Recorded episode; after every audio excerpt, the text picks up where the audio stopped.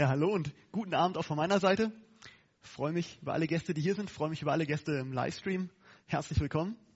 Wir werden heute, wie Christopher schon angekündigt hat, etwas weiter in die Materie gehen.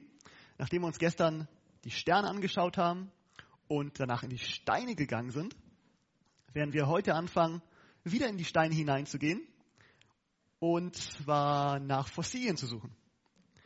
Wir werden die Paläontologie zunächst betrachten Mal schauen, hier, was, was uns die Paläontologie zu sagen hat. Das ist ja einer wahrscheinlich der berühmtesten Dinosaurier. Weiß jemand zufällig, wie der heißt? Tyrannosaurus, genau. Ähm, mit denen werden wir uns heute auch noch ein bisschen genauer angucken. Die Paläontologie. Also Paläontologie be, ähm, bezeichnet sozusagen alles, was so versteinert in der Erde irgendwo rumliegt. Ähm, die ganzen Fossilien, alles, was in der Vergangenheit war. Wir hatten uns gestern mal die geologische Säule angeschaut. Und in der geologischen Säule ähm, hatten wir die Jahreszahlen uns angeschaut. Also, dass es Wissenschaftler gibt, die behaupten, diese Schicht ist 600 Millionen Jahre alt und aufwärts bis 70, 60 Millionen Jahre. Diese Schichten, haben wir gestern gesehen, sind alle Wasserablagerungen. Und ich nehme das schon mal vorweg. Es gibt weltweit keinen einzigen Dinosaurier, der nicht in Wasser abgelagert wurde. Also jeden Dinosaurier, den wir finden, egal wo auf der Welt, er liegt begraben in einer Schicht aus äh, Schlamm, in Wasser abgelagert, im Sediment. Was anderes wurde noch nie entdeckt. Ähm, in diesen Schichten also sämtliche Dinosaurier drin. Dinosaurier also irgendwann mal gestorben in einer größeren Katastrophe. Was wir uns heute ein bisschen noch angucken wollen, sind diese unterschiedlichen Schichten, denn wie man hier zum Beispiel sehen kann, entdecken wir, dass hier unten bestimmte Lebewesen sind, wie zum Beispiel Muscheln, Seesterne, Fische, das aufwärts geht Richtung Reptilien bis hin zu den Säugetieren. Und warum das so abgestuft ist in der Vergangenheit, warum wir das sehen, wollen wir uns heute etwas genauer betrachten. Zunächst wollen wir uns mal anschauen, wie kommt es, dass diese Schichten gerade in diesen anderen drin liegen, die doch scheinbar gebogen sind. Dafür gucken wir uns ein Beispiel aus der Vergangenheit an, gehen ein bisschen in die USA, Wyoming, zu den Beartooth Mountains.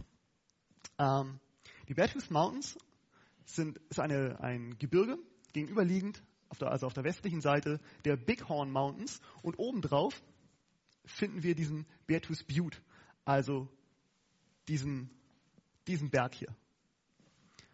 Und wenn wir uns den genauer betrachten, das ist ein großes Areal, das wir uns angucken können. Und wir schneiden die Erde mal auf. Von diesem Beartooth Butte bis auf die gegenüberliegende Seite dieses Sees. Und wir schauen uns an, wie sieht es da unten denn aus? Dann finden wir dieses Bild. Dieser große Felsen, den wir gerade eben gesehen haben, dieser Beartooth Butte, ist links eingezeichnet. Da oben sehen wir ihn. Jetzt haben wir zwei Schichten präkambrionisches Gestein. Das ist einmal die Beartooth Mountains, also diese riesen Gebirgskette, und die Bighorn Mountains auf der gegenüberliegenden Seite des Sees. Zwischen diesen beiden Gebirgsketten ist heute ein See und was wir hier sehen, sind ähm, Schichten, die heute massiver Stein sind, mit allerlei Fossilien drin. Also unter anderem finden wir da Dinosaurierknochen und viele andere Lebewesen, Pflanzen, was da in diesen Schichten beerdigt ist was heute also wir uns massiv angucken können als Knochen in Stein. Jetzt, was interessant ist hier dran, ist zu sehen, dass diese Schichten hier gebogen sind. Die beschreiben das Mesozoikum und das Paläozoikum. Das sind also die, das Paläozoikum, das sind die untersten Schichten. So 600 Millionen Jahre bis 300 Millionen Jahre. Das ist also das Erdaltertum. Das Mesozoikum, das ist das sogenannte ähm, Erdmittelalter. Und das Cenozoikum, das sind so die jüngsten Schichten, die wir in der Paläontologie finden. Und Mesozoikum und Paläozoikum, also alles irgendwie zwischen Kreide und Kambrium, finden wir hier unten. Das hier oben, diese braune Linie hier, ist eine Kreideschicht. Und obendrauf finden wir die jüngeren Schichten. Nun, wie ist es entstanden, dass wir das Bild heute sehen?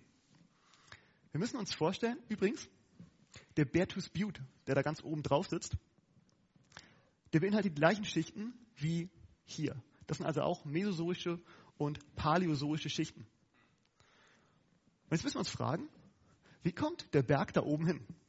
Also warum sind die Schichten da oben, die doch eigentlich hier unten reingehören? Und nach unserem Schöpfungs- und Sinnflutmodell ist es relativ einfach, das zu erklären. Vor einiger Zeit als hier, war hier alles flach. Und diese Schichten zogen sich über große Strecken. Und die Sinnflut, das Wasser lag auf der, auf der Erde. Diese Schichten waren alle glatt, nicht gebogen. Und nun musste irgendwann nach der Sinnflut das Land ja trocknen. Was ist passiert? Die Bibel sagt, Gott hat die Berge angehoben. Psalm 104, du hast die Berge angehoben. Wenn die Berge angehoben werden, und diese Schichten hier sind alle weich, heute massiver Stein, aber sollten diese Schichten wirklich alle im gleichen Zeitraum sein und weich sein, würden, wenn beide Berge angehoben werden, diese Schichten natürlich, was wir auch erwarten, hochgezogen werden, oder? Deswegen sind diese Schichten heute, massiver Stein, verformt. Als diese Schichten jetzt hochgezogen wurden, weil die beiden Berge aufgestiegen sind, ist auch der kleine Bertus Butte mit hochgerückt. Gehört eigentlich in diese Schichten hier rein und kam mit hoch. Ähm, ein ganz einfaches Modell. Wie sind diese Schichten entstanden? Naja, wenn die Berge hochgedrückt werden und obendrauf ist noch Wasser oder was auch immer, es wird hochgedrückt und alles, was jetzt hier oben drauf war, fließt natürlich ins Tal in das gerade geformte und bildet natürlich, wie wir es von der Sintflut erwarten, gerade Schichten. Wenn heute Wassermassen in ein Tal stürzen, sind die Schichten natürlich gerade. Macht ja Sinn. Ähm, das ist das, was wir finden. Dann finden wir hier unten ganz interessanterweise viele ähm, ähm, Fossilien von zum Beispiel Reptilien und ähnlichen Tieren. Und hier oben in den Schichten finden wir viele Säugetiere, viele Vögel. Nun, wie kann das sein? Also interessant vielleicht, bevor wir uns gleich mal angucken, was wir da finden und warum das da liegt, ähm, die Erklärung der Evolutionswissenschaftler, wie dieser Berg da oben hingekommen ist. Ihr könnt sich nicht vorstellen, dass die, dass die Berge hier hochgeschoben worden sind, weil wenn das wahr wäre, wäre natürlich der ganze Stein zerbrochen. Die Wissenschaftler sagen, dieser Berg muss da hochgeschoben worden sein. Der muss also von hier unten irgendwo hochgedrückt worden sein und den Weg gegangen sein. Sind, also wir sprechen hier aber von ungefähr 3000 Meter Höhenunterschied. Dieser Berg muss also 3000 Meter hoch einen Hang hochgeschoben worden sein. Durch irgendeine Kraft. Das ist die offizielle ähm, Lehrmeinung. Nun, wäre das der Fall, wäre ein Berg von dieser Dimension da hochgeschoben worden, dann müssten wir heute Spuren finden davon. Also der ganze Hang müsste Spuren tragen von dieser Bewegung dieses Berges. Wir müssten mindestens Hitzespuren, Verglasung oder irgendwas finden. Nichts, nicht mal die Andeutung davon. Wir finden nicht, dass dieser Berg irgendwann mal geschoben wurde. Der sitzt da, wie er seit tausend Jahren sitzt. Einfach da oben drauf. Was wir aber erkennen, dass das kreationistische Modell, also das Sinnflugmodell, viel Sinn macht, dass dieser Berg hochgedrückt wurde. Denn hier unten finden wir am Fuß des Berges einen sogenannten äh, Geological Fault, also so ein, ähm, was heißt das, ein Fehler, ein Riss, eine eine Verwerfung vielleicht, also ein, ein Riss in der Wurzel des Berges. Das heißt, dieser Berg wurde mit einer massiven Kraft nach oben gedrückt und ist unten gerissen. Ähm, genau dieses Bild sehen wir. Und für mich macht es viel mehr Sinn zu sagen, okay, das, was in der Bibel steht, wirkt wahrscheinlich. Wahrscheinlich wurde dieser Berg hochgedrückt, als all die Schichten weich waren. Wären sie massiv, wären die alle zerbrochen. Keine hätte sich ähm, gedehnt. Nun, was finden wir da oben drin, in, diesem, in dieser zenozoischen Schicht, die hier oben angedeutet ist? Ich hatte gesagt, unten finden wir viel Reptilien und oben drin finden wir so Säugetiere, Vögel, ähnliches. Ich habe mal ein ähnliches Bild genommen, das ist jetzt hier nicht aus dem Cenozoikum hier oben, aber was auch gefunden wurde, ist zum Beispiel sowas. Wenn wir ins britische Museum gehen, das Naturhistorische Museum, ähm, dann finden wir unter anderem diese Fossilie. Und das hier ist der, ähm, die offizielle Deklarierung, was dran steht an dieser Fossilie. Und da heißt es Säugetierfriedhof. Dieser Block enthält die fossilen Überreste einer Antilope, einer Gazelle, eines Pferdes und eines Karnivoren, also eines Fleischfressers. Die Einbettung in flutplanes Sediment zeigt, dass die Tiere von Fluten mitgerissen und zusammengeschwemmt wurden. Sie müssen schnell begraben worden sein, da die Fossilien nur gering beschädigt und nicht verwittert sind. Also was die Wissenschaftler hier sagen, ist, scheinbar ist nach einer Flut sind viele Tiere zusammengeschwemmt worden. Ist auch das, was wir erwarten. In einer Flut würden ähm, Reptilien würden sinken und was nach oben schwimmen würde im Wasser, wären Tiere, die, die sich aufblähen. Also zum Beispiel die Säugetiere, aber auch Vögel, die Gefieder haben, ähm, würden nach oben treiben. Würden die Wassermassen wegtreiben, würde alles zusammenfallen. Würde zum Beispiel, wie eben in dem Bild gesehen, von den beiden Berghängen all diese schwimmenden Wasserleichen ins Tal fallen. Wenn sie zusammen mit dem Stamm fallen, wird alles begraben und sieht ungefähr so aus. Die Tiere sind disartikuliert. Also sie hängen nicht mehr, nicht mehr zusammen. Hier ein Knochen, da ein Knochen, Teil Pferd, Teil Ziege, ähm, ein Teil irgendein Fleischfresser, ähm, alles durcheinander. Und davon finden wir Massengräber, wo Millionen von Tieren einfach drin liegen. So disartikuliert. Die einzige Erklärung dafür ist eine Flut. Die Tiere wurden gewälzt, haben, wurden auseinandergebaut ähm, und sind eingebettet worden, relativ schnell in Sedimentgestein. Heute finden wir sie. Alles andere würde nicht funktionieren, wenn diese Tiere nicht verschüttet worden sind, ähm, wären sie verwest. Sie wären heute nicht mehr auffindbar. Diese Tiere, und das sind Millionen von Tieren auf allen Kontinenten, sind verschüttet worden, urplötzlich in diesen Schichten. Ähm, und obendrauf eben diese, diese Säugetiere. Wir finden noch mehr Bilder, ähm, zum Beispiel in Peru. Da finden wir einen ganzen ähm, Walfriedhof in der Wüste. Gibt es auch mehrere von. Ich habe hier mal die Aufnahmen von einem rangezogen. Hm. Wir finden mehrere Wale. Also in einigen Feldern sind es über 100. In diesem Feld, in, der, ähm, in dieser Wüste, finden wir ungefähr 40 Tiere, die ausgerichtet liegen in eine Richtung. Und diese Wale sind interessanterweise verschüttet worden. Und zwar so schnell, dass wir heute an diesen Walen, wenn wir sie untersuchen, finden wir vorne noch ähm, Barten. Wisst ihr diese, genau, womit sie ihre Nahrung aus dem Wasser filtern? Ähm, die würden eigentlich sofort würden die sich auflösen. Wenn ein Wal verwest, würden diese Barten sofort weg sein. Die sind aber noch, noch vorhanden an diesen riesigen Säugetieren. Das heißt, jede Menge Wale auf der ganzen Welt ähm, ausgerichtet in eine Richtung und zugeschüttet. Und so schnell, dass alle Teile noch vorhanden sind. Sowas passiert heute nie. Liegt daran, wenn ein Wal heute stirbt, was passiert mit dem Wal? er platzt, genau, das kann passieren, wenn man einen Wal aus dem Wasser zieht ähm, und er anfängt zu verwesen. Hat, ist ein Wal so dicht von seiner Struktur her, dass, dass das Gas, das sich in ihm aufbaut, dazu führt, dass er explodiert. Das passiert, das ist schon ein paar Mal vorgekommen, genau, wenn man sie gerade in die Museen schleppen will, gibt es eine riesen Explosion. Ähm, danach kann man eine ganze Stadt reinigen. ähm, ich glaube, in Tokio mal passiert, wenn ich es richtig weiß. Mhm. Wenn ein Wal im Meer stirbt, sinkt dieser Wal ab, bleibt auf dem Grund liegen und wird relativ schnell zerfressen. Einige Wale treiben auf, werden zerfressen, von Haien zum Beispiel. Die Überreste, alles was dann so an Knochen und so auf dem Meeresgrund sinkt, wird von kleinen Meeresorganismen zerkaut und weg. Das heißt, wir finden heute keine Walfossilien. Manchmal liegen da so ein paar Knochen, aber auch die sind irgendwann weg. Hier finden wir ganze Tiere, weltweit, ganze Wale einfach fossilisiert. In einem Augenblick verschüttet. Was immer diese Wale umgebracht hat, muss irre schnell gewesen sein. Diese Wale müssen irgendwo geschwommen sein und es muss ein vielleicht ein Kontinentalhang, der abgerutscht ist, aufgrund, ähm, aufgrund von Wassermassen. Wenn wir zum Beispiel, das ist in Peru, wenn wir, ähm, wenn wir da Lehmstürze haben, also wenn viel Wasser auf dem Kontinent ist und jetzt Kontinentalhänge abrutschen, dann haben wir unter Wasser haben wir so, ähm, so Strudel laufen, Turbiditen. Und wenn diese Lehmturbiditen auf eine eine Rudel Wale trifft, werden die sofort, diese Wale, sobald sie schwimmen, fossilisiert. Ähm, wir finden jede Menge Fische, die noch geschwommen sind in dem Moment, wo sie fossilisiert wurden.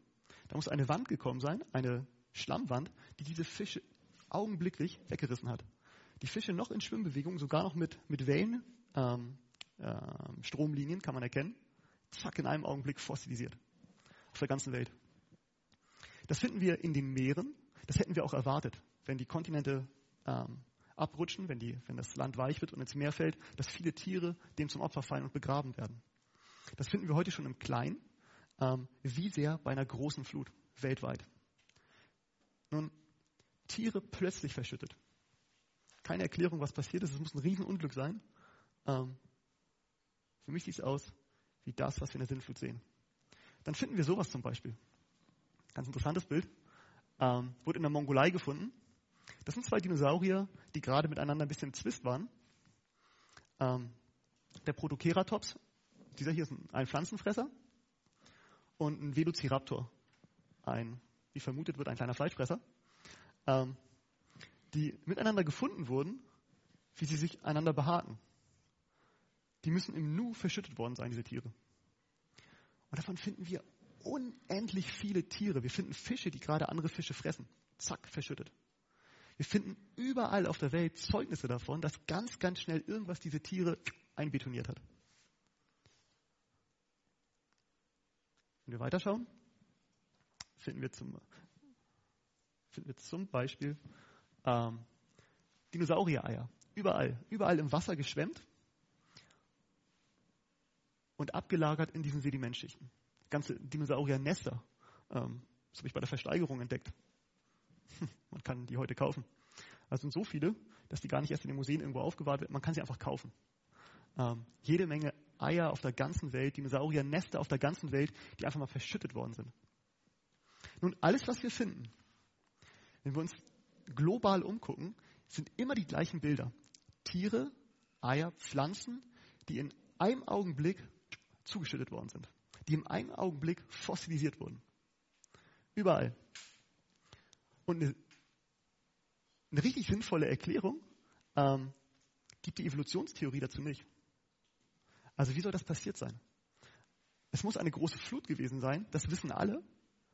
Aber während die Schöpfungswissenschaftler, die Kreationisten eine Theorie haben, weil es in der Bibel steht, es war eine große Flut, die weltweit alles verschüttet hat, heute finden wir diese Beweise, hat die Evolutionstheorie dafür keinen kein, kein Beleg. Was kann passiert sein? Warum ist das weltweit und warum sind sämtliche Tiere, egal was es war, egal ob Säugetiere, Reptilien, Vögel, Fische, alle auf einmal verschüttet worden? Nun, ich finde es interessant, es gibt einen Text in der Bibel, im 2. Petrus 3, der mich nachdenklich gemacht hat, als ich ihn gelesen habe. 2. Petrus 3.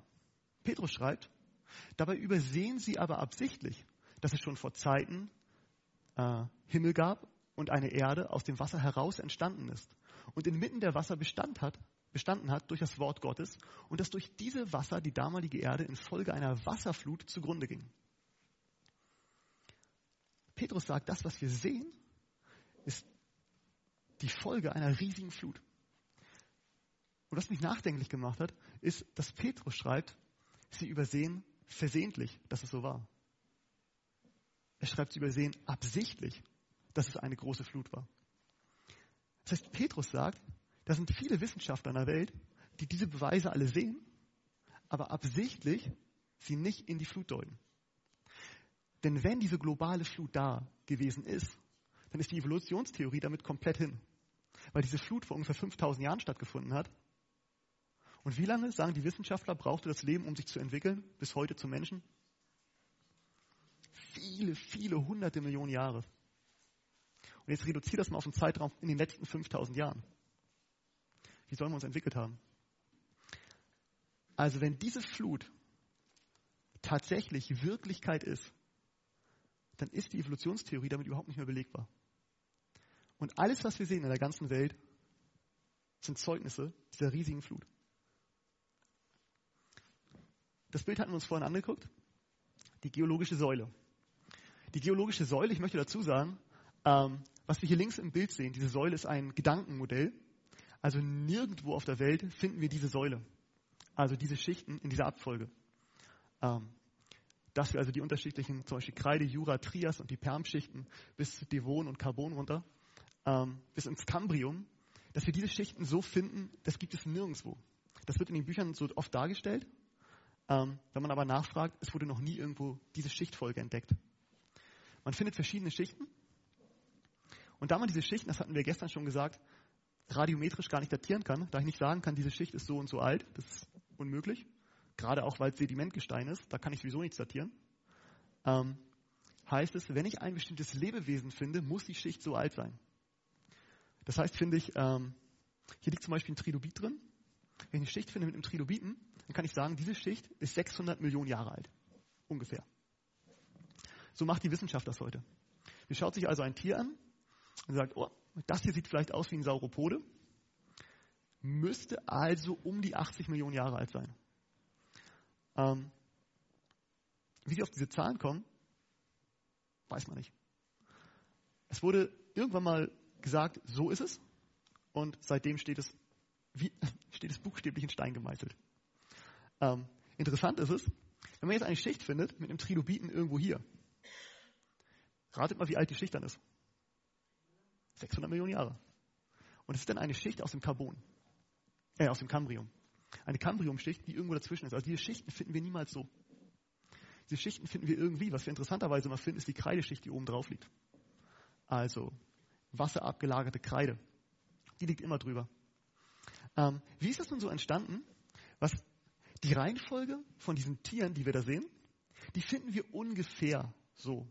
Manchmal gibt es ein paar, hm, paar Ausnahmen, dass wir manchmal vielleicht ein Pferd irgendwo hier finden, wo es nicht reingehört. Ähm, aber prinzipiell kann man ungefähr sagen, das ist ungefähr das Bild, was wir so weltweit sehen. Ähm, mit ein paar Ausnahmen zwischendrin. Manchmal halt, wie gesagt, Säugetiere hier unten, wo sie eigentlich evolutionistisch nicht sein dürfen. Ähm, die Schöpfungstheorie hat damit überhaupt gar kein Problem, dass da unten mal ein Pferd mit zwischen liegt. Aber die Idee ist, wie ist das, was hat diese, diese Abfolge zu sagen? Ist es eine Art Stammbaum? Also muss ich sagen, weil sie in dieser Reihenfolge liegen, stammt der, was haben wir denn hier? Zum Beispiel hier, der Stegosaurus zum Beispiel von einem Quastenflosser irgendwann mal ab. Es ist also ein Nachfahre eines Quastenflossers. Weil zuerst der Quastenflosser da war und viele Millionen Jahre später ein Stegosaurus. Jetzt wäre die Idee, also ist der Quastenflosser der Ur-Ur-Ur-Ur-Urahne vor vielen Millionen Jahren der Stegosaurus. Und diese Modelle sehen dann ungefähr so aus. Vielleicht kennt man das aus Schulbüchern. Ähm, das sind die verschiedenen Erdschichten, die wir haben. Also hier oben, das ist die ähm, Zenozoische Schicht. Hier haben wir die, ähm, äh, die Jurazeit in den unterschiedlichen Altern. Und wir finden dann diese Tiere, zum Beispiel den Triceratops, ein Dinosaurier, ähm, der in, allen, in sämtlichen Schichten hier vorkommt. Also in der Häufigkeit hier selten, hier ein bisschen mehr und sonst in den anderen Schichten vorhanden. Ähm, schauen wir uns zum Beispiel den eben genannten Stegosaurier an. Finden wir ihn hier oben gar nicht. Hier finden wir ihn sehr häufig und hier finden wir ihn auch wieder nicht. Das ist so ungefähr das, was man so anhand von diesen, ähm, von diesen Linien, von diesen Feldern hier erkennen kann. Jetzt wird gesagt, dass die Tiere, die wir hier sehen, die verschiedenen, einen gemeinsamen Vorfahren haben. Diesen Vorfahren kennt aber keiner. Das ist ein Gedankenmodell. Es müsste irgendwie zusammenkommen. Und dann wird gesagt, eigentlich, und der Vorfahre, der müsste eigentlich sich einen Vorfahren teilen mit dem. Und der gemeinsame Vorfahre müsste eigentlich zu dem gehören und die hervorgebracht haben. Diese Tiere gibt es aber nicht. Also wurde noch nie ein Tier entdeckt, das da reinpasst, ähm, das sozusagen die Merkmale von diesen beiden Arten hat. Also was, was wir annehmen können, was, was faktisch belegbar ist, sind diese, diese ähm, Häufigkeitserscheinungen. Wie häufig kommen die Dinosaurier in den Schichten vor? Das hier sind Gedankenmodelle, das ist Philosophie. Es könnte sein, dass der mit dem zusammenhängt, der mit dem, der mit dem. Und sämtliche Stammbäume sind so. Also das ist das, was die Wissenschaft gerne sehen möchte. Da unten irgendein Lebewesen, irgendein Tier, irgendwas, von dem alles abstammt. Ähm, gibt's nicht. Und das ist das, was immer irgendwie hin und her gedreht wird. Ähm, jeder Wissenschaftler hat da auch so ein bisschen so sein, sein eigenes Modell, was kann woher kommen, welcher stammt wohl von wem ab. Ich finde also zwei Tiere, sagt, die sind sich irgendwie ähnlich. Und dann finde ich ein drittes und sage das auch. Und jetzt überlege ich mir, welche stammt von wem ab? Also so funktioniert es. Also es ist kein, ähm, also das ist keine, keine wissenschaftliche ähm, fundierte Erklärung hinter. Man überlegt sich, welches könnte von welchem abstammen, dann werden sie so hingelegt. Und es macht Sinn, ähm, die Tiere, die man in den unteren Schichten findet, als Vorfahren der, der Lebewesen zu nehmen, die in den oberen Schichten sind. In dem Modell macht das Sinn. Ähm, Im Schöpfungsmodell würden wir einfach sagen, genauso wie wir sie finden, die Fakten, die wir haben, genau da haben sie auch gelebt ähm, und sind zeitgleich verschüttet worden. Aber warum das so ist, zeige ich gleich. Das ist auch so ein typischer Baum. Ähm, der ist, den habe ich mir geholt von, mm, das ist das, das, das, das Bildungs, das Bildungsministerium von Baden-Württemberg, das auf der Seite Baden-Württemberg habe ich das Ding gefunden. Ähm, das ist so was Typisches aus den Schulbüchern. Die verschiedenen Zeiten und dann wieder diese Stämme. Was stammt wovon ab? Der Wissenschaftler sieht nun also verschiedene Tiere. Ähm, zum Beispiel ein Mosasaurier ist übrigens ein Wasserlebewesen. Eine Archaeopteryx, das ist ein Reptil mit Federn. Und ein Flugsaurier, ein fliegendes Reptil. Die finden sie irgendwo in den Schichten, also in dieser Schicht, und sagen jetzt, die müssen irgendwo von abstammen. Wahrscheinlich sind die alle miteinander verwandt. Ähm, und vielleicht von dem hier. Möglich. Also suchen sie sich ein Tier und setzen es da rein. Aber es gibt keinen Übergang zwischen dem Tier und dem oder dem und dem. Also es ist einfach ein Modell. Würden diese Tiere sich verändert haben, zum Beispiel ähm, aus dem Tier ein Vogel geworden sein, dann müssten die Schichten voll sein. Wir finden ja hunderttausend, ja Millionen von Dinosaurier-Skeletten und Fischen und was auch alles. Da müssten ja unendlich viele Zwischenfossilien drin sein, die es aber gar nicht gibt. Ähm, es gibt den Dinosaurier und es gibt den und es gibt einen Vogel. Und diese Striche sind Gedankenstriche. Der müsste vielleicht von dem abstammen. Nie gefunden. Ähm, jetzt wird gesagt, okay, wahrscheinlich stammt das alles von irgendeinem so Urkriechtier ab. Und viele von diesen Tieren, die sind noch gar nicht gefunden worden, wo die zusammenlaufen. Das ist eine Idee. Das Tier könnte so aussehen. Ist manchmal einfach nur ein gemaltes irgendwas. Ähm, müsste so aussehen. Und es ist, das ist keine Wissenschaft, das ist Philosophie. Ich kann sagen, wo ich diese Tiere finde, aber mehr kann ich damit nicht machen. Zum Beispiel auch, wahrscheinlich erinnern sich die einen oder anderen, ähm, in den Schulbüchern wurde damals vor vielen Jahren noch gesagt, ähm, der Mensch würde vom Affen abstammen. Hat das schon mal jemand gehört? Ist eine uralte, längst verworfene Theorie. Ähm, aber ich weiß, heute einige sagen das noch. Der Mensch stammt vom Affen ab. Ähm, das ist so unhaltbar, dass heute heißt, na gut, der Mensch stammt nicht vom Affen ab, aber es muss wahrscheinlich einen gemeinsamen Vorfahren geben, den aber keiner kennt. Wird zurückgeführt auf irgendeinen so Insektenfresser. Vielleicht der. Ähm, also ein Affe und ein Mensch kommt von irgendeinem Insektenfresser. Ähm, ist nicht haltbar, also weil es, wie gesagt, keine Zwischenfossilien gibt. Man sieht einen Insektenfresser, man sieht einen Mensch, man sieht einen Affen und sagt sich, hm, wie kann ich die zusammenbauen? Ähm, und so wird es dann gemacht. Und so gibt es immer wieder neue Ideen, auch Zwischenformen, wo man heute noch versucht, vielleicht war es, ähm, zu, zu, meiner Schulzeit gab es in meinem Schulbuch gab es noch diesen, äh, wie heißt der, der, der Nebraska-Mann. Kennt ihr den? Ja? Nebraska-Mann. Also ein Urmensch, der Nebraska-Mann. Nebraska wurde hier irgendwo so reinsortiert und gesagt, das müsste irgend so ein Ding sein zwischen Affe und zwischen Mensch. Und dann konnte man den im Museum bewundern. War so ein, stand aufrecht wie ein Mensch hatte so einen Speer in der Hand, ähm, war stark behaart, hatte so einen etwas rauen Blick. Und so stand er so ein bisschen krumm gebückt, stand er dann da, starke Augenbrauen, also richtig tiefe, ähm, richtig tief sitzende Augenhöhlen. Und so stand er im Museum und guckte einen an. Und plötzlich, es hieß immer, das ist der gemeinsame Vorfahre irgendwie zwischen Affe und Mensch. Das war Teil Affe, aber Teil Mensch. Und plötzlich war er aus den Museen verschwunden. Heute werdet ihr im Museum keinen Nebraska-Mann mehr finden. Die Ursache dafür die Wissenschaft hat ihn erst angenommen und gesagt, das ist das Zwischending. Aber dann fiel er plötzlich raus, weil als untersucht wurde, ja, sah der denn genauso aus? Also die Forensik macht das, die untersucht, wie könnte dieses Lebewesen ausgesehen haben, haben sie festgestellt, dass der Nebraska-Mann eigentlich ein Schwein war. Also weder ein Affe noch ein Mensch. Was sie gefunden haben, war ein Zahn.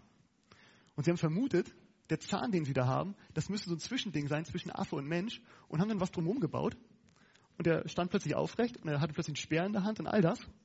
Und als sie festgestellt haben, huh, der Zahn ist ja von einem Schwein und weder von einem Affen noch von einem Menschen, mussten sie diese ganze Skulptur umbauen und plötzlich war es ein Schwein.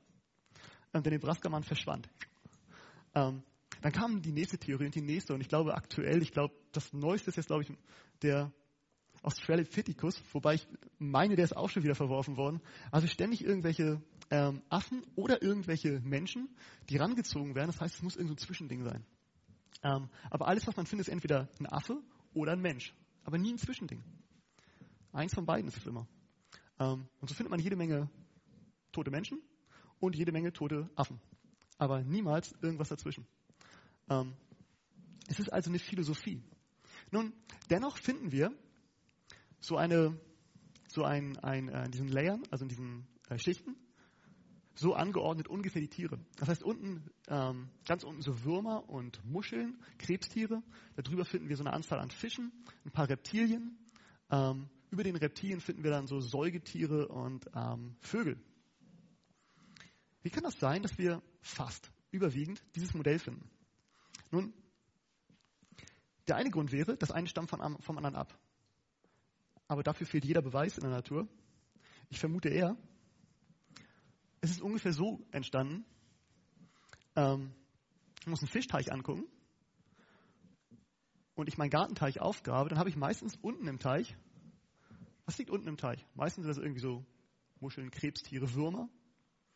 Ähm, oben drüber schwimmen meistens irgendwelche Fische. Dann sitzt da vielleicht noch ein Frosch und oben drauf schwimmt eine Ente.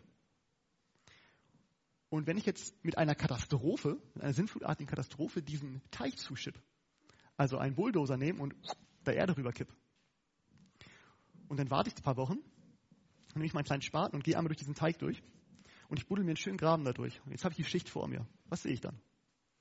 Ich sehe unten die Würmer und die Muscheln, darüber die Fische, dann die Reptilien und oben drauf ein Vogel. Ähm, das ist genau das, was ich, was ich erwarte, wenn eine Katastrophe die Erde verschüttet. Das ist genau dieses Bild, das ich dann sehe. Ähm, für mich macht es mehr Sinn zu sagen, diese Tiere wurden alle starkartig verschüttet und zwar in ihren natürlichen Lebensräumen. Denn so sieht es aus, ähm, als zu sagen, der eine stammt irgendwie vielleicht vom anderen ab.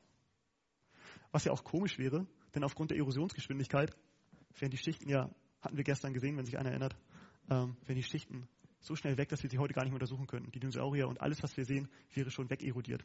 Dass die Schichten überhaupt noch da sind, besagt schon, die können unmöglich 600 Millionen Jahre alt sein. Nicht mal 100, nicht mal 10 Millionen haben wir gestern gesehen. Ähm, naja, das jedenfalls so die Modelle, die wir finden. Aber gucken wir ein bisschen weiter. Ähm, ein spannendes Thema, wie ich finde, sind die Dinosaurier. Ähm, verschiedene Dinosaurier, die wir überall finden, in den, äh, auf allen Kontinenten und in unterschiedlichen Größen. Also zum Beispiel ganz oben links diesen berühmten Tyrannosaurus Rex der so als großer, berüchtigter Fleischfresser gilt, ähm, als ein Raubtier von ungefähr 13 Meter Länge, 4 Meter hoch. Also der passt hier nicht in den Raum rein. Ähm, kennt man wahrscheinlich aus populären Filmen. Dann gibt es diesen äh, Triceratops, also ein Dreihorn, ähm, der in der gleichen Schicht gefunden wird und immer wieder im Kampf mit dem Tyrannosaurus Rex dargestellt wird. Dann den besagten Stegosaurier mit diesen großen Platten, und wir haben ganz links noch einen Brachiosaurus. Das ist eine Aufnahme aus Berlin im Museum. Den habe ich mir mal angeguckt. Den Brachiosaurier. Der ist so riesig. Ich stand neben seinem Fuß. Also ich stand neben seinem Fuß. Sein Fuß stand neben mir. Und dann da drauf war irgendwo ein Bein. Ähm, also ein riesiges Tier. Und diese Dinosaurier finden wir. Was hat es mit diesen Dinosauriern auf sich? Warum sind sie heute nicht mehr da? Ähm, was wissen wir über diese Tiere? Zum Beispiel der Tyrannosaurus. Der wird als Raubtier dargestellt und wie er andere Lebewesen jagt. Interessant ist, wenn wir den Tyrannosaurus uns genau angucken und wir untersuchen seine Zähne, dann sind die Zähne so ungefähr so groß. Das Problem, das dieser Dinosaurier hat, dass diese Zähne nicht tief im Kiefer verankert sind.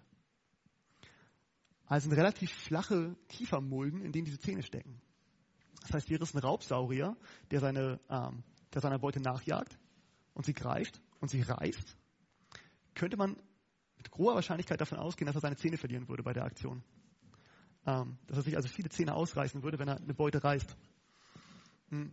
Es Könnte sein, dass er Fleisch gefressen hat, wahrscheinlich eher Aas oder irgendwas ähnliches. Könnte auch sein, dass er sich pflanzlich ernährt hat. Ähm, aufgrund seiner Masse und aufgrund der kurzen Arme, die er nicht verwenden kann, um damit irgendwie Beute zu greifen, würde man vermuten, er ist vielleicht eher ein Sumpfbewohner gewesen. Ähm, wo genau sein Lebensraum war, kann man heute nicht feststellen. Aber das, was ich so heute in vielen populären Filmen sehe, macht wenig Sinn für dieses Tier.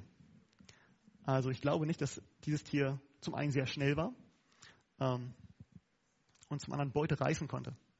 Aber wir finden viele andere spannende Sachen über diesen Tyrannosaurus Rex. Dieser T-Rex, so wird er dargestellt, also ein bisschen blutrünstig, muss ein bisschen gemein aussehen. Ähm, und vor einiger Zeit in einem äh, populären Magazin wurde mein Artikel gestellt. Ich habe das mal überschrieben mit äh, Mary Schweizers Tyrannosaurus Rex. Mary Schweitzer hat an der Universität in Montana gearbeitet oder arbeitet noch ähm, und hat einen T-Rex ausgebuddelt. Hat diesen, sie hat dann angefangen, die Knochen zu untersuchen. Und dieser T-Rex wurde datiert auf die Schicht, ist ein T-Rex drin. T-Rex ist ungefähr 60 bis 80 Millionen Jahre, also 65 Millionen Jahre. Jetzt haben sie gesagt, dieser T-Rex, diese Knochenfragmente, die sie, oder das Skelett, das sie gefunden haben, hieß, dieses Reptil ist 65 Millionen Jahre alt. Und dann hat die äh, Mary Schweitzer, die Paläontologin, angefangen, die Knochen zu untersuchen. Und hat so Scheibchen geschnitten von den Knochen, ganz dünne Scheibchen, die sie untersucht haben. Und sie nahm eins, hat es unter das Mikroskop gepackt, hat es genau angeguckt, hat es nochmal sauber gemacht, hat es nochmal angeguckt, das ist kurios, sie hat äh, rote Blutkörperchen gefunden. Und rote Blutkörperchen nach 65 Millionen Jahren sind völlig unmöglich. Ähm, dann hat sie ihren Assistenten geholt hat gesagt, die Proben sind verunreinigt. Ich brauche neue. Dann haben sie wieder was abgeschnitten, hat sie die Teile genommen, hat sie in das Mikroskop gepackt und hat gesagt, ups, hier sind ja auch rote Blutkörperchen drin. Was ist denn das für ein komischer Knochen? Das ist ja ein versteinerter Knochen. Warum sind da rote Blutkörperchen drin? Hat sie ihrem Assistenten gesagt, ich glaube, wir müssen unsere Proben überdenken, das scheint verunreinigt zu sein, das Teil. Und da haben sie geprüft und gemerkt, dass diese Blutkörperchen wirklich zu diesem T-Rex gehören. Und er hat sie 17 Mal, hat sie das geprüft. 17 Mal hat sie untersucht, ob das wirklich sein kann, weil das ist unmöglich. 65 Millionen Jahre alte Blutkörperchen kann kein Mensch finden. Ähm, und dann, äh, der Artikel lest, hat sie nach 17 Proben, hat sie dann an, ähm, welches Journal hat sie geschrieben? ähm, ich bin mir nicht, nicht mehr ganz sicher, ähm, also eins der populären großen US-amerikanischen Wissenschaftsjournals und hat einen Artikel reingestellt und gesagt, äh, wir haben ein Problem mit unserer Theorie, dieser T-Rex kann unmöglich so alt sein. Und die Wissenschaftler stehen vor dem Rätsel zu sagen, hm, wie kann das sein? Er liegt in Schichten und wir datieren den immer auf irgendwo 60 bis 80 Millionen Jahre. Und jetzt haben wir rote Blutkörperchen von dem Tier. Und jetzt hat keiner eine Theorie, wie das sein kann. Und das finde ich interessant eigentlich für mich kein Problem. Wenn diese Tiere wirklich in Schichten abgelagert worden sind in der Flut, erwarte ich sogar, dass ich rote Blutkörperchen finde. Ähm, das ist zwar selten, aber nach ein paar tausend Jahren kann man vielleicht noch rote Blutkörperchen finden. Und scheinbar findet man sie. Ich gehe davon aus, dass dieser T-Rex, den die äh, Mary Schweitzer gefunden hat, keine 65 Millionen Jahre alt ist. Und die Wissenschaftler glauben das auch. Nun, wenn diese Tiere nicht so alt sind, wenn wir den biblischen Bericht glauben, hm, was, was wurde zuerst geschaffen, Menschen oder Dinosaurier? Tiere, Dinosaurier wahrscheinlich. Ähm, und die sind wahrscheinlich ausgestorben, bevor Adam und Eva die Welt betraten, oder? Hm, wahrscheinlich nicht. Also das wäre ein komischer biblischer Bericht. Ähm, wenn Gott einen Dinosaurier erschaffen hätte und er im nächsten Moment wieder gestorben wäre und dann Adam kommt und eine Fossil findet und sagt, hm, was kann das sein? Ähm, also Dinosaurier scheinen da gewesen zu sein, zu Zeiten, als Menschen da waren. Zumindest sagt die Bibel das. Die Tiere waren alle geschaffen und das heißt, alle waren geschaffen. Und wenn da steht, alle Tiere wurden von Gott geschaffen und wir finden heute jede Menge in diesen unterschiedlichen Schichten, jede Menge Tiere, die es heute alle gar nicht mehr gibt, dann, es, dann muss es die Dinosaurier zu einer Zeit gegeben haben, als Adam und Eva und noch viele andere Menschen danach diese Tiere noch kannten. Wenn das aber der Fall ist, dann müssten wir doch heute Zeugnisse davon haben.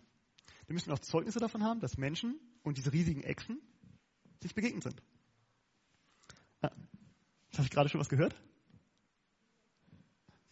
ja, es gibt einige Berichte. Ähm,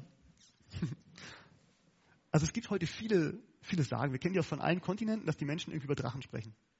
Aber ob Drachen und Dinosaurier das gleiche sind, weiß ich nicht. Ähm, wir wissen aus Ostasien, Sie kennen die, wir kennen die aus Nordamerika, aus Südamerika, die sagen auch England und ähm, der europäische Kontinent, das Festland, überall gibt es alte Drachensagen. Ob da nun was dran ist oder nicht. Ähm, auch Alexander der Große, als er nach Indien zog, ähm, schreibt in seinem Reisebericht, als sie nach Indien kamen, sahen sie riesige Eidechsen in Käfigen. Zur Zeit Alexander des Großen. Ob da nun was dran ist, kann ich nicht untersuchen. Wir finden viele Historiker, die davon schreiben, dass sie jemanden besuchen wollten und irgendwie, ähm, sie waren nicht da, in dem Nebensatz, sie waren auf Drachenjagd. Was immer die Menschen gejagt haben, ich weiß es nicht, weil die ähm, damaligen äh, Geschichtsschreiber diese Tiere nicht beschreiben.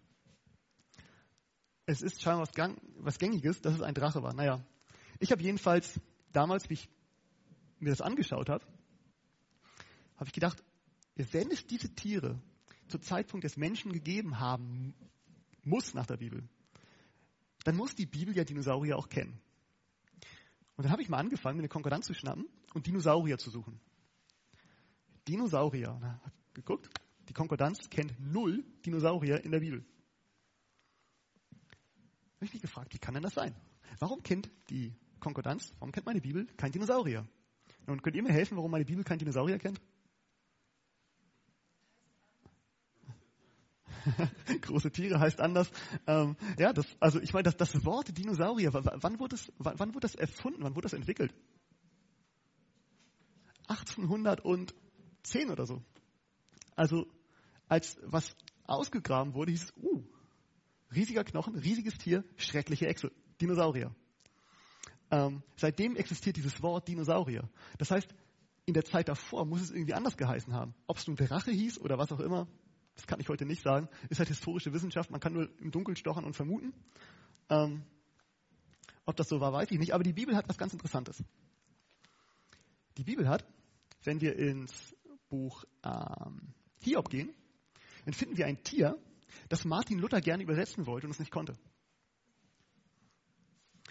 Hier finden wir zum, dieses Tier, das heißt Behemoth. Und Martin Luther wusste nicht, was soll er übersetzen. Was ist das für ein Tier? Und er hat das Tier einfach so gelassen. Er hat dieses Tier Behemoth gelassen. Ähm, in der alten Lutherbibel steht da ein Sternchen bei Behemoth und steht unten eine Fußnote und da heißt es, ein riesiges Tier in der Art eines Nilpferdes.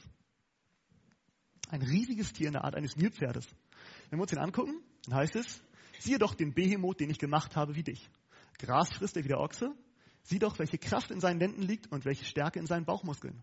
Sein Schwanz streckt sich wie eine Zeder. Die Sehnen seiner Schenkel sind fest verflochten. Seine Knochen sind wie eherne Röhren. Seine Gebeine wie Eisenstangen. Er ist der Erstling der Wege Gottes, der ihn gemacht hat. Reichte ihm sein Schwert.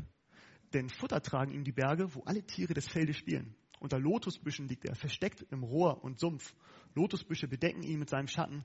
Die Bachweiden umgeben ihn. Siehe, der Strom schwillt mächtig an. Er fürchtet sich nicht. Er bleibt auch ruhig, wenn ein Jordan sich in seinen Mund ergießt. Kann man ihm in seine Augen greifen? Kann man mit Fang sein, seine Nase durchbohren? Hiob 40, ab Vers 15. Dann ein Tier, das Martin Luther nicht kannte und das kaum einer kannte. Und es wird gesagt, vielleicht war es ein Nilpferd. Ich meine, ist ein Nilpferd.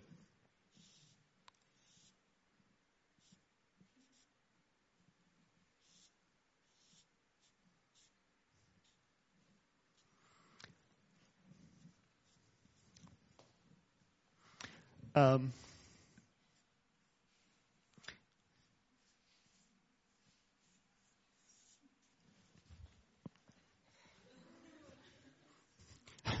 richtig Gelächter aus den ersten Reihen. Das ist, das ist mein Nilpferd. ähm, prüfen wir dieses Tier mal, ob, ob es sein kann. Ist es vielleicht ein Nilpferd? Ähm, es heißt, mhm. in seinen Lenden liegt die Kraft, seinen Bauchmuskeln sein Schwanz streckt sich wie eine Zeder. Ähm, was hat ein Nilpferd für einen Schwanz? Irgendwie so, ne?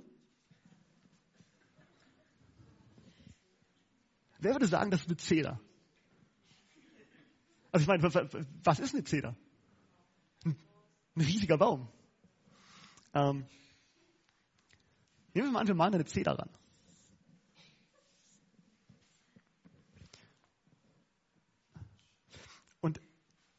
Was wissen wir noch über dieses Tier, das eigentlich scheinbar ein Nilpferd sein soll?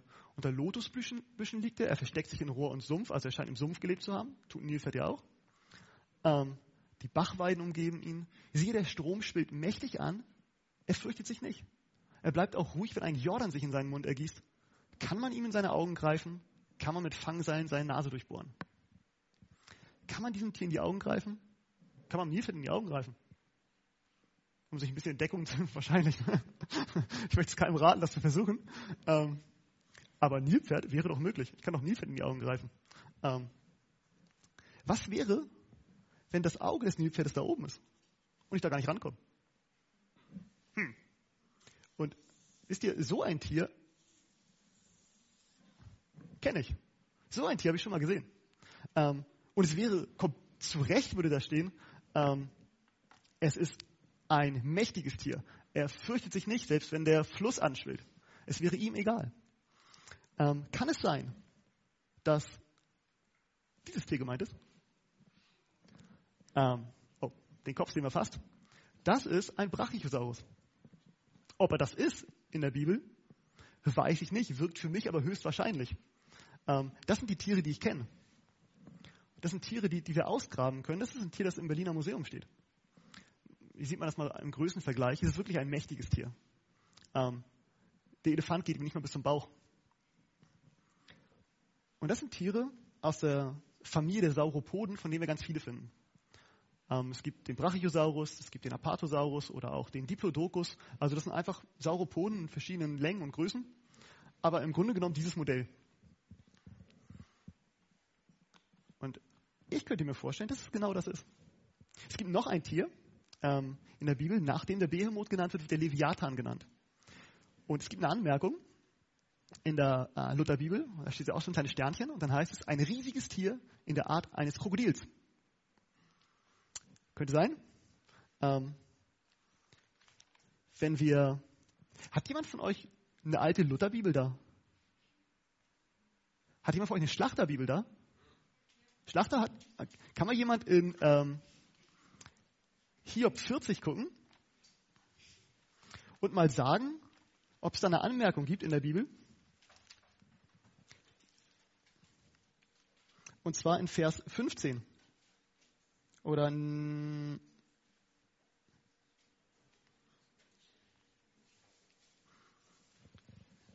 Gibt es da eine Anmerkung zu dem Behemoth? Hiob 40, Vers 15.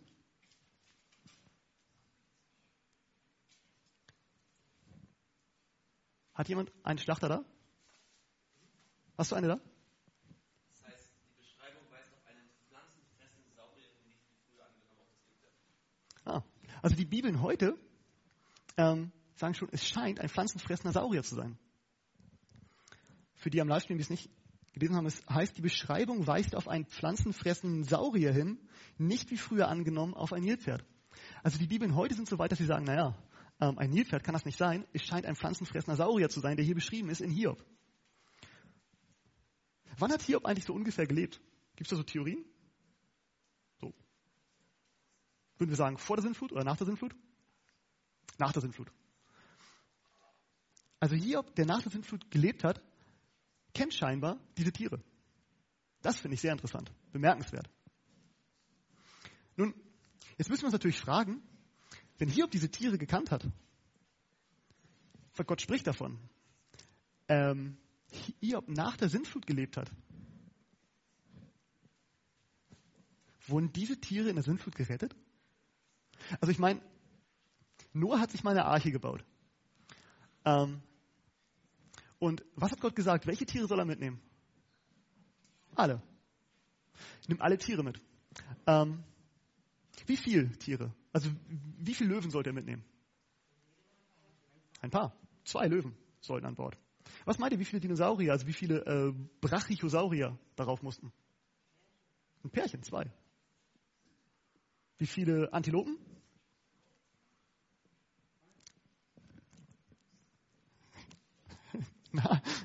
Sieben, danke. Sieben Pärchen, das waren auch reine Tiere. Ähm, also also Noah hatte die Aufgabe von Gott bekommen, er soll diese Tiere mitnehmen. Ähm, und natürlich wenn ich mir das angucke und er soll die Tiere mitnehmen, er soll alle Tiere mitnehmen, sollte er wahrscheinlich auch alle Tierarten mitnehmen. Also würde das für mich nur Sinn machen, wenn er die Tierarten von, ähm, von Antilopen, wenn er ähm, die Katzen mitnimmt und die Hunderassen, also die Wölfe, und ähm, wenn er auch Dinosaurier mitnimmt. Jetzt, so ein Tier auf so ein Boot zu stellen, braucht viel Platz. Was wäre ein cleverer Zug? Was hätte Noah wohl gemacht, um so ein Tier auf sein Schiff zu bekommen? Wenn er es gemacht hat. Ein kleines, ne? Es würde ja Sinn machen, also kein, kein ausgewachsenes Tier mitzunehmen. Ähm, diese Tiere, die wachsen, umso älter sie werden. Also es ist wie bei heutigen Reptilien, umso älter sie werden, umso größer werden sie. Ein Krokodil wird größer und größer und größer und größer und größer, umso älter es wird. Ähm, ich würde mal so ein Tier suchen, das nicht so steinalt geworden ist wie einige von den Fossilien von den Dinosauriern, die wir finden. Ich würde einen kleinen mitnehmen. Übrigens, die meisten Dinosaurier, die wir finden, sind von ihrer Größe her kleiner als Schafe. Die wenigsten haben solche Ausmaße. Und wenn sie solche Ausmaße haben, dann müssen sie sehr alt sein. Also ich vermute mal, dass Noah eine ganze Menge Tiere auf dieser Arche mit hatte, und zwar mehr Tiere, als wir heute kennen. Denn er muss ja alle Arten eingepackt haben. Nun, heute gibt es in der Wissenschaft tausende von Arten an Tieren. Ähm, die musste Noah darauf packen, plus die ganze Nahrung, denn die waren über ein Jahr unterwegs. Hätte ja keinen Sinn gemacht, Tiere mitzunehmen und die Nahrung zu vergessen. Ähm, er hätte einen fahrenden Friedhof. Also er musste auch Nahrung da rein haben. Jetzt müssen wir uns fragen, wie passt das denn alles in die Arche? Wie passen denn diese ganzen Tiere da rein? Und die Arten, die die Wissenschaftler heute beschreiben, welche Arten die Tiere ausmachen und die Arten, die die Bibel kennt, ist ein Unterschied. Ich meine, was musste Noah zum Beispiel ähm, an Katzen mitnehmen? Brauchte er Löwen? Vielleicht? Tiger? Wenn Löwen schon drauf sind, braucht er keine Tiger mehr. Die Gene sind gleich. Ähm, Leoparden auch nicht. Gleiche Gene wie ein Löwe. Geparden auch nicht.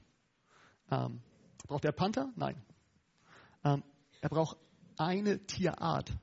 Also der Löwe hat bereits alle Gene von den ganzen anderen Tieren auch. Je nachdem, welche dann hervorkommen, entsteht daraus ein Tiger oder ein Leopard oder was auch immer. Er braucht eine Katze.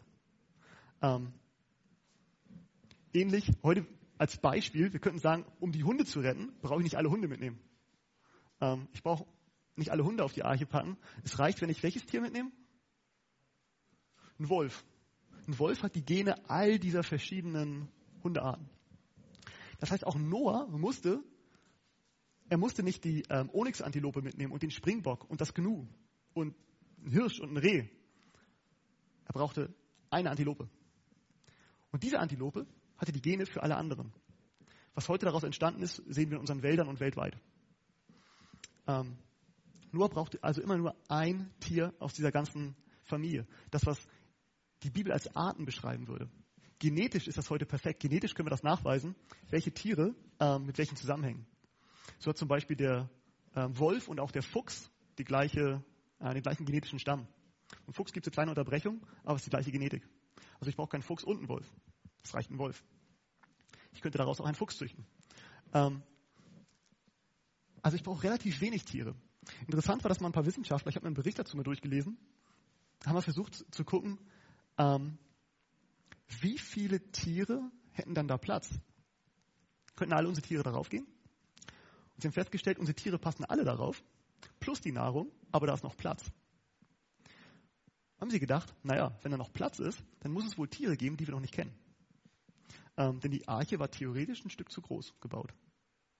Ähm, für den Platz, den die Tiere bräuchten mit ihrer Nahrung. Nun, das ist so ähm, vielleicht eine Idee von, ähm, von, von Tieren, von Genetik, was heute noch im Pool ist. Die Dinosaurier, die finden wir heute nicht mehr.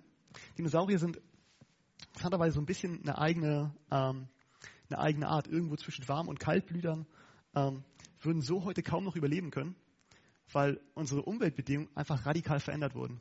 Also so ein Tier zum Überleben braucht ein relativ gleichmäßiges Klima. Ähm, nach der Sintflut haben sich diese Ereignisse aber stark umgestellt. Das Klima ist heute nicht mehr gleichmäßig global, ähm, es unterliegt starken Schwankungen. Diese Tiere werden heute kaum noch lebensfähig. ähm, selbst wenn sie noch einige Jahre nach der Flut gelebt hätten, ähm, wären sie entweder sehr stark reduziert, was wir vielleicht heute in eigenen Reptilien noch finden, von der Größe her, oder schlichtweg ausgestorben. Eins von beiden.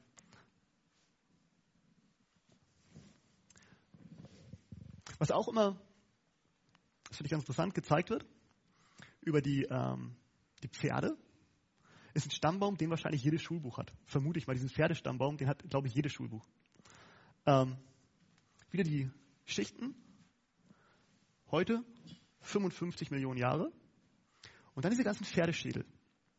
Nun, als Evolutionist finde ich diese ganzen Schädel und ich sage, das Ding finde ich hier oben. Also stammt der von dem ab, der von dem, der von dem und so weiter.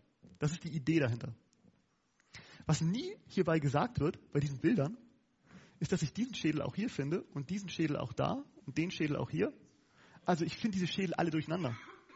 Ähm, aber es wird eine Art Reihenfolge aufgebaut von, in dem Fall von klein zu groß. Denn das ist ja das, was ich evolutionistisch erwarte. Eine kleine Zelle war am Anfang da und das Wachstum wird immer größer und immer größer und immer größer und immer größer. Was ich sehe in der Paläontologie, ist aber scheinbar das Gegenteil. In der Vergangenheit war alles riesig und heute wird alles kleiner und kleiner und kleiner und kleiner und kleiner. Also eine Art Devolution. Die ersten Tiere, die wir finden, ähm, nachdem die Sintflut abgeklungen ist, die Arche muss gelandet sein und die Tiere müssen rausgekommen sein. Ähm, wir finden zum Beispiel Rinder, Bisons. Die sind aber doppelt so groß wie die, die wir heute kennen. Wir finden Wölfe in der doppelten Größe.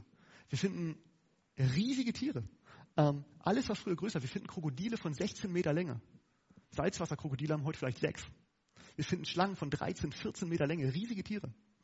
Ähm, wir finden verschiedene Arten von Tiger. Kennt ihr diese Säbelzahntiger? Diesen, ähm, in Teergruben, also so, wo diese Tiere versunken sind drin, da können wir sie heute noch ausbuddeln. Also wir können heute noch in diesem Teer diese Tiere rausziehen, finden Säbelzahntiger, das sind Tiger mit großen Zähnen. Wir finden in der gleichen Grube Tiger mit kleineren Zähnen, mit ganz kleinen Zähnen, mit mittelgroßen Zähnen, die ganze Variation, sämtliche Tigerarten. Ähm, heute überlebt hat ein Tiger. Das ist, oder zwei, drei Tiger, ähm, die aber alle mittellange Zähne haben. Also ein Säbelzahn wird heute keiner mehr finden, aber in seinem Gen ist das drin. Also die Säbelzähne wären genetisch da, aber sie haben sich nicht mehr, nicht mehr entwickelt, nicht mehr weiter ausgebreitet. Ähm, also die Tiere damals größer, die Bären doppelt so groß wie heute. Riesentiere. Ähm, heute alles kleiner. Die Evolution möchte es aber gerne andersrum haben. Von klein zu groß. Und interessant finde ich dieses Tier hier, das Paratherium. Ähm, das ist eigentlich ein Tier, das zur Art der Klippdachse gehört. Ähm, also das ist noch nicht mal ein Huftier.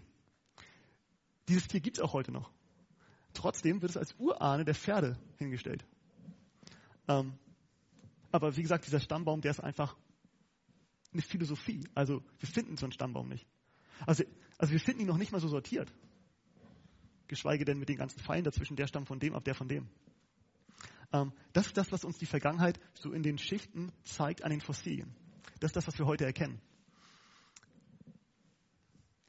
Das wäre ungefähr so, stellt euch vor, ihr seid ähm, ein Forscher, der die Tiere sortieren soll. Und ich gebe euch die ganze Bandbreite an Hundeschädeln. Zwischen Chihuahua und zwischen Bernhardiner gebe ich euch alle Schädel. Den Schäferhund, die Dogge, den Collie, den Pudel. Ich drücke euch alle in die Hand und ich sage, sortiert mir die mal. Wer ist von wem entstanden? Was würdet ihr machen? Wahrscheinlich würdet ihr einen kleinen Chihuahua hinlegen, dann nehmt vielleicht den Pudel, dann einen Collie, dann vielleicht einen Schäferhund, eine Dogge, ähm, dann würdet ihr vielleicht gucken, die Hunde, die flache Schnauzen haben, Boxer, in die Richtung und die anderen in die Richtung. Und am Ende, wenn ihr das alles aufgelegt habt, den schönen Stammbaum. So, am Anfang war der Chihuahua und dann kam, und das sehen wir heute. Also das ist aber die Philosophie dahinter. Ich meine, das ist eine sinnvolle Sortierung, macht, macht ja absolut Sinn, das zu sortieren. Aber man kann nicht sagen, es stammt deswegen von dem ab. Stammt ja alles vom Wolf, wie wir heute wissen. Aber es wäre eine logische Sortierung, aber nicht die Begründung, wer von wem abstammt. Versteht ihr? Das ist das, was ähm, wir in den Schulbüchern oft finden, diese Philosophie dahinter. Nun, das ist bisschen was zur Vergangenheit. Ich möchte noch ein bisschen Zeit nutzen, um nochmal in die Zoologie reinzugucken. Ähm, also in die heutige Zeit. Denn vielleicht habt ihr euch gefragt, wenn Gott all diese Tiere geschaffen hat, und die Bibel sagt, er hat alle Tiere geschaffen, ähm, müssen wir uns auch fragen, hat Gott auch diese Tiere geschaffen? Also hat Gott den Löwen geschaffen?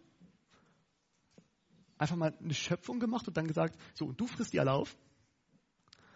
Ähm, die Mücken, gern gesehene Tiere, warum hat Gott die gemacht?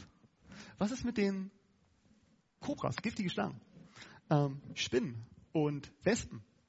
Nur, um nur ein Beispiel daraus zu geben aus ein paar Tierarten, die wir heute kennen, wo wir uns vielleicht fragen, warum hat Gott sich diese Tiere erdacht? Oder was ist mit denen hier? Pflanzen. Pflanzen voller Stacheln und Dorn. Was ist die Idee dahinter? Warum gibt es das? Und ich glaube, diese, diese, Lebewesen haben wir heute auf dem Planeten, weil etwas passiert ist. Ich glaube, Gott hat diese Tiere nicht so erschaffen, sondern sie sind zu dem geworden. Schaut mal an. In der Bibel heißt es im 1. Mose 3, und zum Mann sprach er, weil du gehorcht hast der Stimme deiner Frau und gegessen von dem Baum, den ich dir gebot und, äh, von dem ich dir gebot und sprach, du sollst nicht davon essen, verflucht sei der Acker um deinetwillen. Mit Mühsal sollst du dich von ihm nähren dein Leben lang, Dorn und Disteln soll er dir tragen und du sollst das Kraut auf dem Felde essen.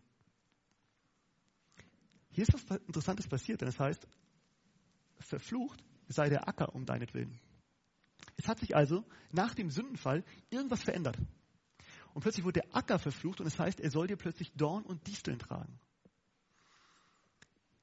Hier wurde keine neue Art erschaffen, die Distel gab es schon, aber sie war wohl anders. Gucken wir uns diese Pflanze heute an. Ähm, sehen wir, dass diese, so eine Distel ist ziemlich stachelig. Aber wenn wir untersuchen, was sind denn diese Stacheln? Was ist das eigentlich? Ähm, dann finden wir, dass es sind oft einfach Blätter, die zusammengerollt sind auch bei Rosen zum Beispiel, Rosen haben ja auch so Stacheln, einfach zusammengerollte, entweder Verästelungen oder zusammengerollte äh, Blätter. Oder etwas, wo Blüten hervorkommen sollen, je nach Pflanze. Zusammengerollt, ver, äh, verhärtet, verholzt und heute ein Dorn, ein Stachel, irgendwas. Die Pflanze macht das, wenn sie nicht genug Blüten austreiben kann. Also wenn sie nicht genug Nährstoffe hat, denn während die Dinge, die eigentlich als Blätter da sind, verformen sich, verhärten sich, damit sie keine, keine, ähm, ähm, keine Energie, keine Kraft kosten. So finden wir heute manchmal Gewächse voller Stacheln und Dorn, wo vielleicht einmal Blüten oder Äste oder Blätter dran sein sollten.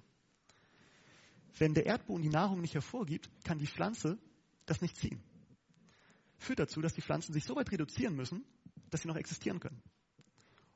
Und die Ursache von der Erdboden gibt es nicht mehr her, ist plötzlich ein Dorn an den, an den Pflanzen. Plötzlich entwickeln sich Blüten oder Zweige oder Blätter zu Stacheln. Das ist bei den Pflanzen relativ einfach zu erkennen. Ähm, wenn wir die Pflanzen untersuchen, können wir manchmal können wir die Dinger so ein bisschen aufdrehen, dann sieht man das, dass wir da plötzlich so eine, so eine Art Blatt haben, das nur eingerollt ist. Ähm, aber wie ist es bei den Tieren? Verschiedene Arten von Tieren, also Löwen, ein Wolf, eine Schlange.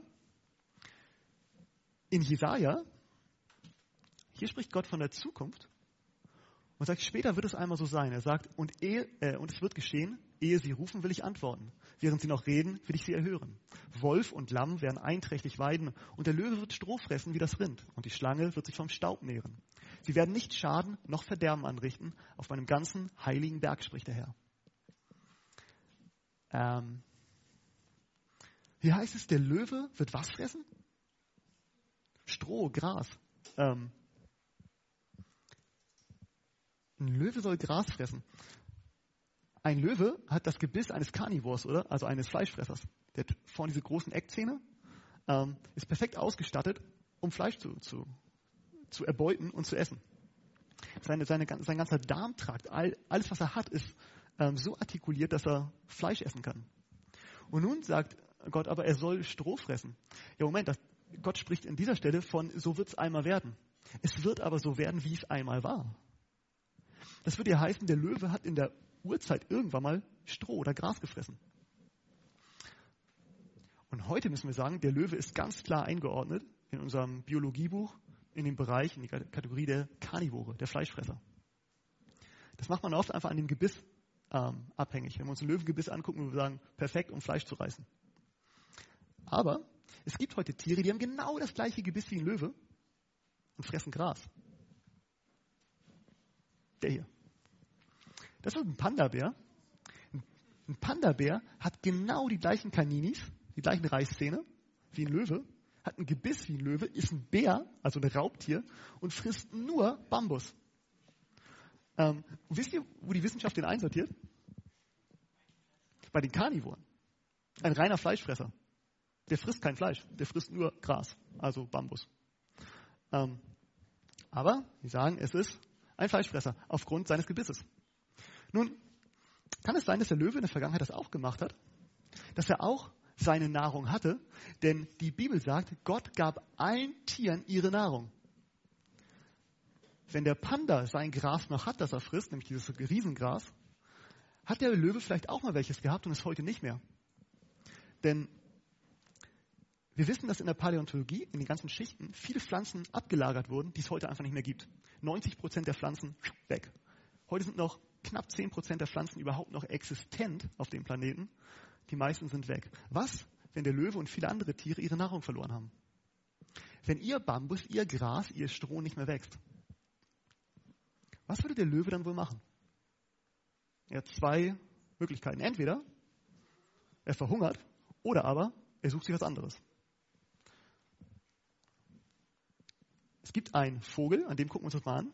Das ist der Key Parrot in Neuseeland. Ähm, das ist ein, ist ein Papagei. Und der Papagei ernährt sich von so bestimmten Früchten, aber hauptsächlich von den Wurzeln eines Baumes. Er knabbert an den Wurzeln eines Baumes, das ist seine Hauptnahrung. Und Farmer auf Neuseeland haben gesagt, wir wollen unsere Schafe ein bisschen weiter verbreiten, wir brauchen mehr Weidefläche und deswegen nehmen wir mal die Bäume weg. Und sie haben die Nahrung für den Key Parrot weggenommen. Die Bäume wurden weggeholzt. Jetzt hat der Key Parrot zwei Möglichkeiten, oder? Entweder er stirbt aus oder er sucht sich eine neue Nahrungsquelle. Der Key Parrot ist zweiten Weg gegangen. Er wollte nicht aussterben, also hat sich was Neues gesucht.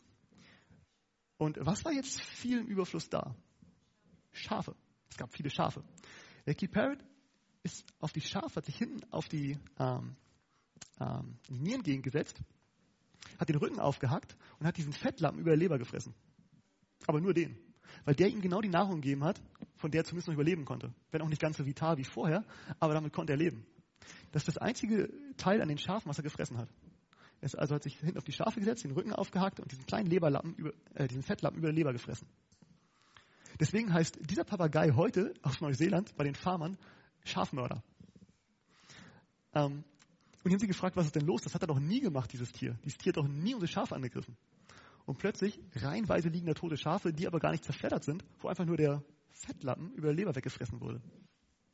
Und die Farmer haben sich das angeguckt und haben gesagt, oha, wir werden mal diese Bäume wieder anpflanzen.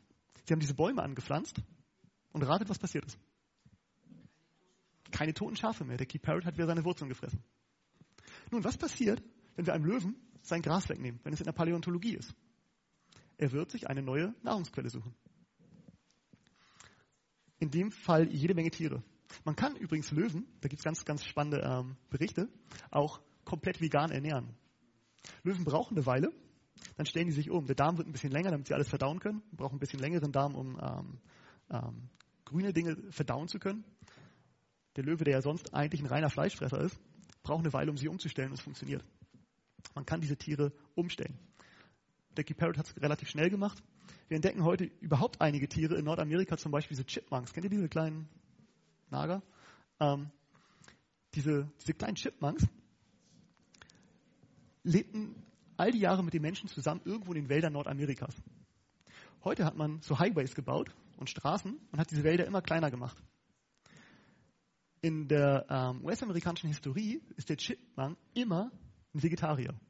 Der hat Früchte gegessen, Wurzeln gegessen, ähm, kleine Pflanzen gegessen, sich von Kräutern ernährt. Und heute trauen die Wissenschaftler ihren Augen nicht, sitzt er plötzlich auf dem Highway und frisst Aas, ein überfahrenes Tier. Das hat er all die Jahre vorher nie gemacht.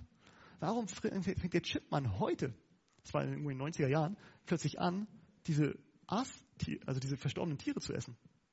Seine Nahrung geht aus. Entweder er stirbt aus oder er stellt sich um. Plötzlich ist ein reiner Pflanzenfresser zum Aasfresser geworden. Guck das nächste Tier mal an. Mücken. ähm, Mücken. Mücken saugen gerne unser Blut. Welche Mücken saugen eigentlich unser Blut? Wie einstudiert. genau. Es sind, also nur, nur die Weibchen saugen Blut. Die Männchen, wovon ernähren sich die Männchen? Vom Weibchen. Luft und Liebe. Ähm, hoffentlich nicht. Ähm, die Männchen, die ernähren sich von, ähm, von Pflanzensäften. Die pieken also mit ihrem Rüssel eine Pflanze an und ziehen Saft raus. Das ist ihre Nahrungsquelle. Die Weibchen pieken Lebewesen an und ziehen Blut raus. Kann es sein, dass in der Vergangenheit die Weibchen auch die Pflanzen angepiekt haben, denn Gott hat ja die Pflanzen für die Tiere geschaffen zur Nahrung. Kann es sein, dass nach der Sinnflut und nachdem die ganze Welt eine Klimakatastrophe erlebt hat, plötzlich die Weibchen nicht mehr genug Energie kriegen in den Pflanzen, weil auch der Erdboden verflucht ist, und ihre Nahrung umstellen müssen oder aber keine Eier mehr produzieren können. Weibchen brauchen viel mehr Energie als die Männchen, weil sie die Eier produzieren. Kann es sein, dass dem Weibchen der Pflanzensaft nicht mehr reicht und Plan B geht und Blut saugt? Ich glaube, das ist genau das, was wir heute sehen. Früher war es mal Pflanzensaft, heute das. Gucken wir uns noch ein Tier an. Ähm, Spinnen. Spinnen immer gerne gesehen, gerade bei den Frauen hier im Raum, schätze ich. Ähm, warum hat Gott, das, hat, das, haben sich bestimmt alle Frauen hier schon mal gefragt, warum hat Gott Spinnen erschaffen? Ähm, nun, Spinnen, Spinnen machen sowas Gemeines. Einige Spinnen bauen sich Netze.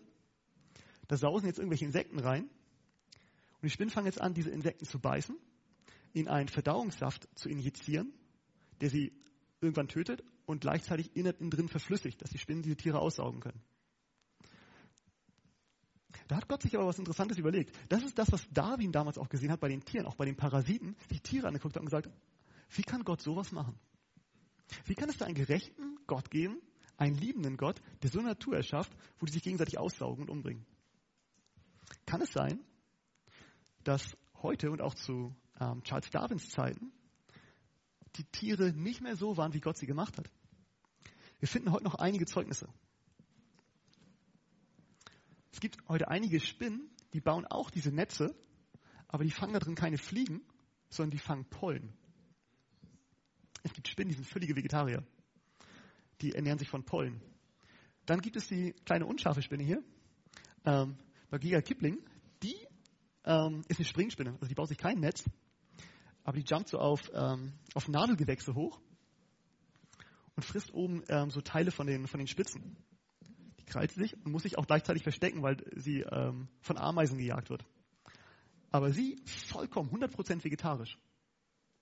Also springt nicht auf Insekten, sondern sie hat noch eine Nahrung, die sie fressen kann. Und alle Tiere hatten ursprünglich mal eine Nahrung, zumindest sagt die Bibel das. Und auch Spinnen hatten scheinbar Pollen. Die, die Netze machen ja Sinn, wenn ich Pollen fangen will. Ähm, dann sind die, die super. Die kleben, klar klebt auch eine Fliege drin, wenn die da reinfliegt, aber um Pollen zu fangen, ist ein Netz hervorragend. Total kunstvoll gemacht. Und ich vermute mal, dass die Tiere damals auch ganz anders aussahen als heute. Wenn du ein Tier falsch ernährst, ähm, sieht dieses Tier nicht mehr so aus, wie es aussehen sollte. Wenn wir Menschen uns falsch ernähren, sehen wir auch nicht mehr so aus, wie wir eigentlich aussehen sollten. Ähm, und ich glaube, das ist das, was wir, was wir heute sehen. Ich glaube nicht, dass die Spinne heute noch so aussieht, wie sie einmal war. Manchmal sehen wir noch so hübsche Zeichnungen und so ähm, kleine behaarte Spinnen mit irgendwelchen Mustern drauf. Heute sind die Haare fast alle ausgefallen, die haben so ein paar Borsten und irgendwie so ein, manchmal sieht man ein kleines Muster. Ich glaube, es ist heute nicht mehr so hübsch, wie es damals mal war. Ich könnte mir vorstellen, eine Spinne war damals vielleicht mal ein ganz flauschiges Tierchen, das wunderschöne Netze gemacht hat. Ähm, heute sehen sie ein bisschen seltsam aus für uns. Sie muten nicht schön an. Gehen wir nochmal ein weiter. Schauen wir uns mal die Wespen an. Wespen, ähm, gut, im linken Bild ist noch ein Niss, aber es ist, ist das, das, gleiche Tier, ähm, haben diesen Stachel. Und jetzt müssen wir uns doch fragen, warum hat Gott denn diesen Wespen Stacheln gegeben? Also ich meine, sie müssen ja irgendwie verteidigen. Dafür haben sie bestimmt einen Stachel bekommen, weil die bösen Spinnen und so sie fressen wollen. Aber wenn es Gottes Gedanke gar nicht war, dass sich die Schöpfung gegenseitig auffrisst, dann müssen wir uns doch ernsthaft fragen, was macht dieser Stachel?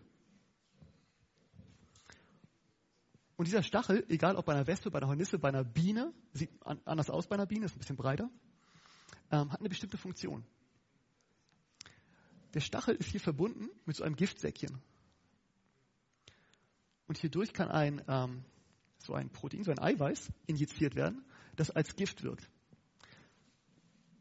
Und all diese Wespen, Bienen und Hornissen haben diesen Stachel und können damit jemanden stechen. Und es tut furchtbar weh, weil so ein Gift injiziert wird. Nur die Königin, die macht was anderes mit dem gleichen Stachel.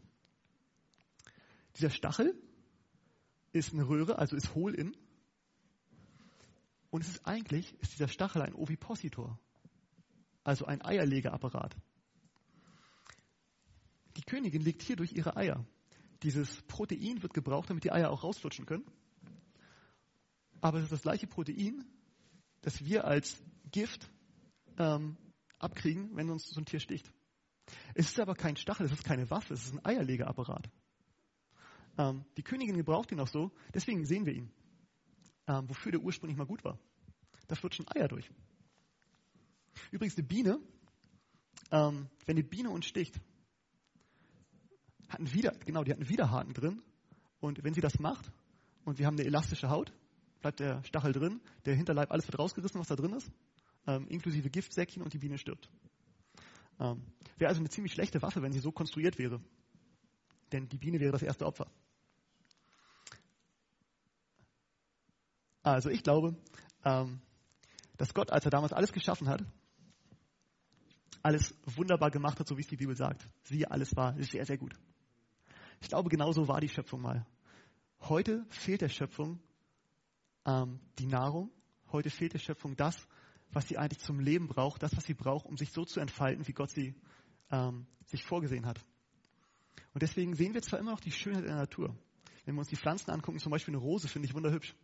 Aber sie hat halt Stacheln. Ähm, ich finde auch eine Wespe hübsch, wie sie gebaut ist. Auch von der Farbmusterung. Aber sie hat halt einen Stachel. Ich finde auch einen Löwen hübsch und ich würde super gerne mal einen Löwen streicheln, aber ich traue mich nicht. Ähm, denn ich hätte Angst, dass er mich auch streicheln will.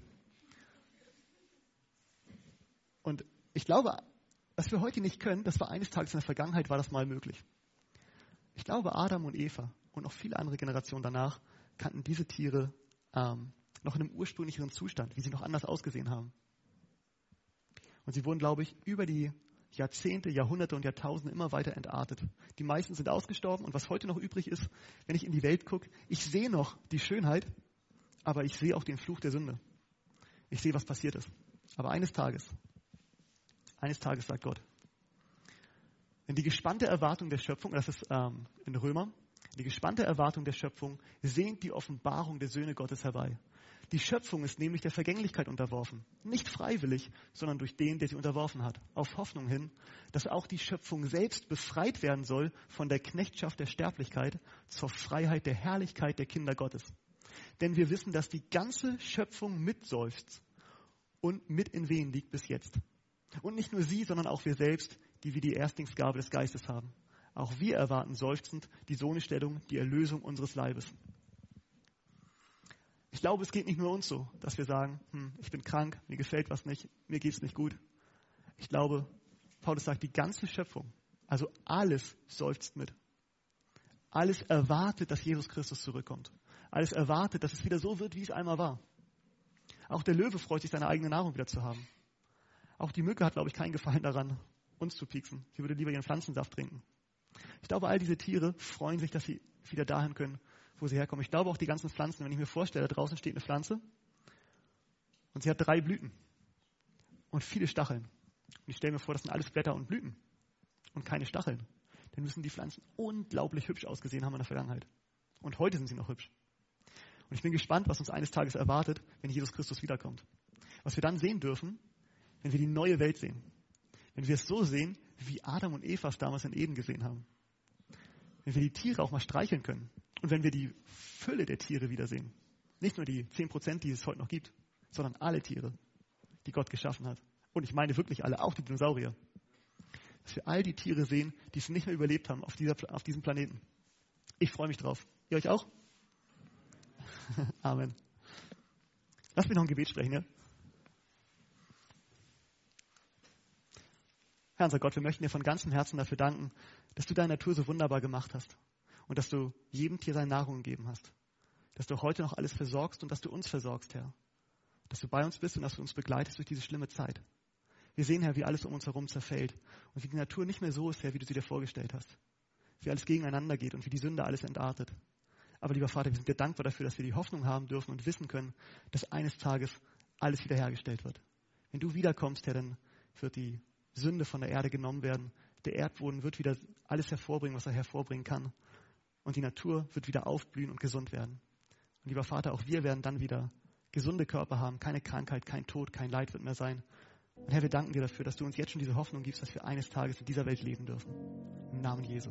Amen.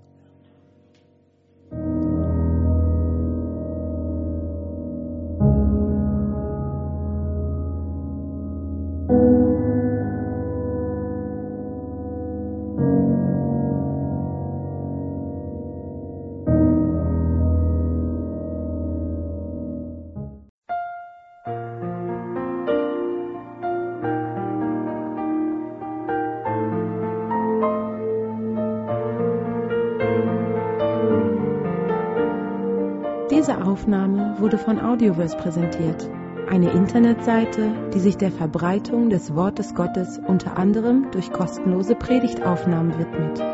Für mehr Informationen über Audioverse und für weitere Predigten empfehlen wir unsere Internetseite www.audioverse.org.